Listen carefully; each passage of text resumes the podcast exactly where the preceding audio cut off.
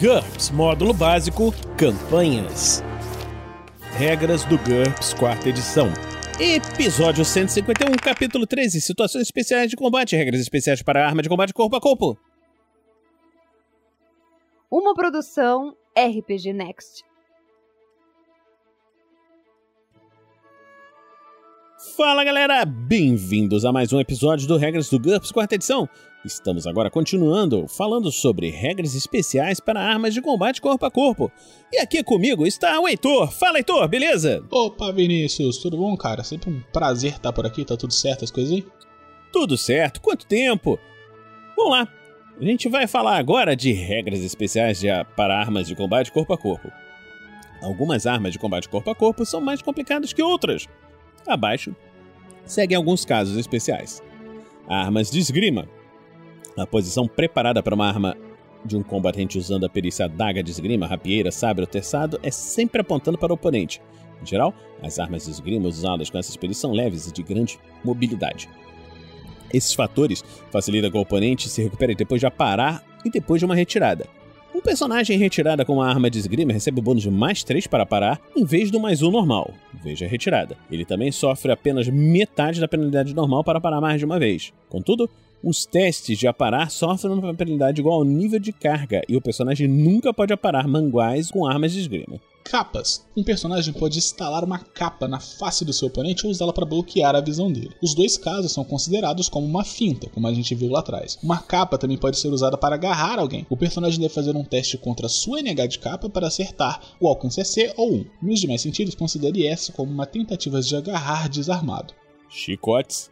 Os chicotes são armas efetivas de desarmamento. Quando um personagem ataca para desarmar com o chicote, ele recebe bônus mais 2 na disputa rápida, veja derrubando uma arma. Também é possível envolver o oponente em vez de uma arma. Esse ataque sofre uma penalidade adicional de menos 4 e não causa dano, mas segue as regras descritas em laços em caso de sucesso. Os chicotes são péssimas armas de defesa e causam uma penalidade de menos 2 nas tentativas de aparar. Os chicotes também são desbalanceados e não podem ser usados para atacar e aparar no mesmo turno. Chicotes longos também ficam despreparados depois de qualquer ataque ou, ou teste de aparar. É necessário um turno para preparar um chicote de 2 metros, dois turnos para preparar o chicote com 3 ou mais metros de comprimento. Algumas regras adicionais se aplicam a tipos diferentes de chicote. Chicote um atacante pode instalar um chicote comum de couro torcido som criado pela ponta do chicote quando ele ultrapassa a barreira do som.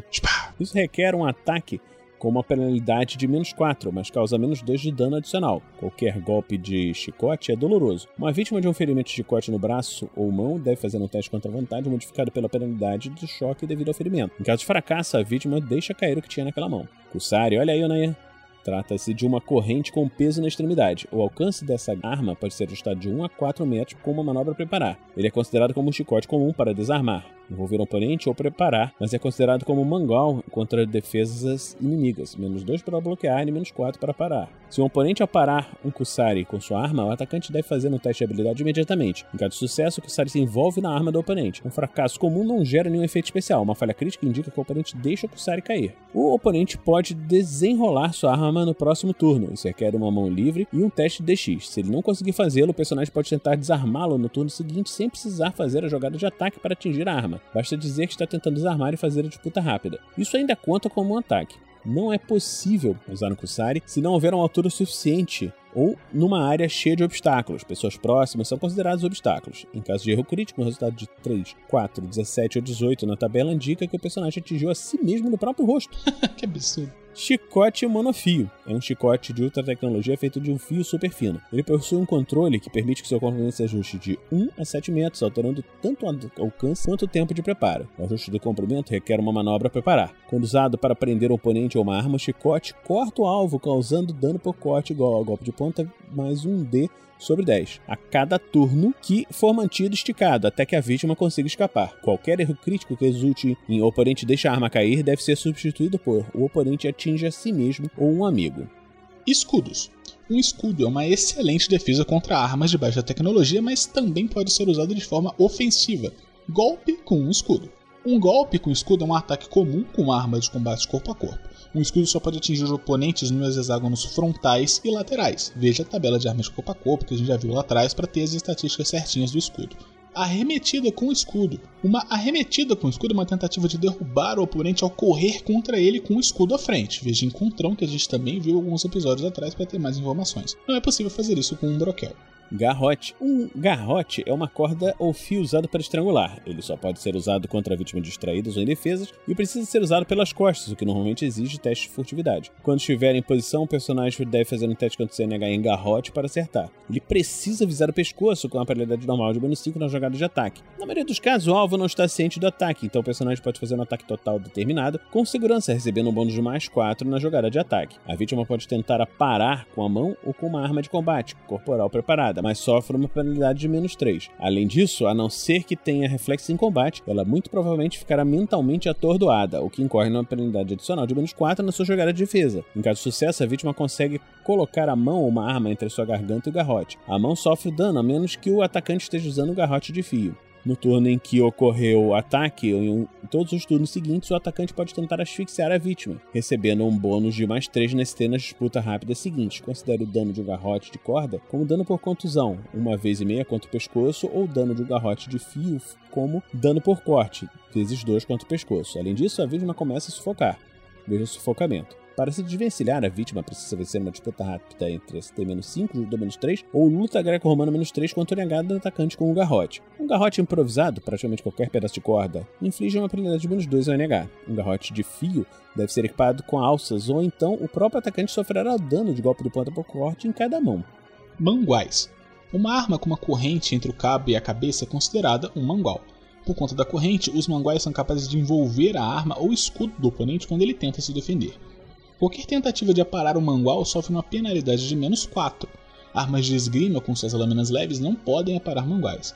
Até mesmo um escudo é menos efetivo contra o mangual. Todos os bloqueios sofrem uma penalidade de menos 2. Picaretas. Arma de combate corpo a corpo que causa dano de golpe de balanço, perfuração, picaretas, martelo de guerra, etc., provocam muito dano, mas podem ficar presas no oponente. No início do turno seguinte, um ataque que penetra em RD do oponente cause algum dano, o atacante deve escolher entre largar a arma presa no seu oponente, uma ação livre, ou tentar arrancá-la com um teste ST, uma manobra para parar. Em caso de sucesso no teste ST, a arma se solta. Se a arma for de um tipo que precisa ser preparada depois de um ataque, qualquer arma com esse símbolo de cruzinha dupla aqui, ao lado da estatística ST. O personagem pode prepará-la como parte da mesma ação. Em caso de fracasso, a arma continua presa. O personagem não poderá usá-la ou prepará-la, e se ele quiser se mover, terá que deixá-la para trás. Nos turnos seguintes, o personagem novamente tem duas opções deixar a arma para trás ou tentar outro teste de ST. Em caso de uma falha crítica no teste de ST, a arma fica permanentemente presa, mas o personagem poderá removê-la de um oponente caído depois do combate. Quando uma arma é libertada, ela causa metade do dano que causou quando entrou, por exemplo, se o ferimento original for de 4 pontos, ela provoca mais 2 pontos na saída. Fracasso no ST não causam dano. Se o oponente tentar ir embora ou fugir enquanto uma arma está presa nele, faça uma disputa rápida de ST. Se ele vencer, ele tira a arma do controle do personagem. Caso contrário, o oponente não, não consegue se mover. Em caso de empate, uma arma é liberada e causa o dano descrito acima. É, é um jeito pouco prático de fazer uma manobra de desarme, né?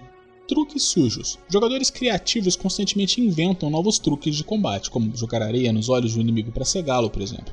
Isso pode representar um problema para o mestre. Por outro lado, a criatividade deve ser estimulada. Ela torna a partida mais interessante. Contudo, lembre-se que truques só funcionam quando são novos e originais. Se a areia nos olhos funcionasse sempre, os guerreiros bárbaros deixariam suas espadas em casa e levariam sacos de areia. A melhor solução é permitir que esses truques funcionem uma vez, talvez duas, e depois assumir que a notícia se espalhou. Como mestre, se achar que uma ideia inteligente dos jogadores é realmente boa, você pode dar uma boa chance de ela funcionar, mas tenha em mente que truques elaborados podem fracassar de forma elaborada e que as notícias se espalham muito rápido. O primeiro cavalo de Troia foi um grande sucesso, mas nunca mais funcionou desde então. IQ e truques sujos. Muitas vezes o mestre pode achar apropriado exigir um teste de Q quando o combatente tenta um truque engenhoso. Dependendo das circunstâncias, o mestre pode, por exemplo, exigir que o trapaceiro faça um teste de Q para executar corretamente um truque, exigir que a vítima faça um teste de Q para perceber o truque, ou exigir até uma disputa rápida de Q para ver quem é mais esperto. Não existe uma regra fixa aqui, apenas lembre-se que nenhum jogador que escolhe jogar como um guerreiro de Q8 deve ser permitido fazê-lo como se ele fosse um gênio. Hum.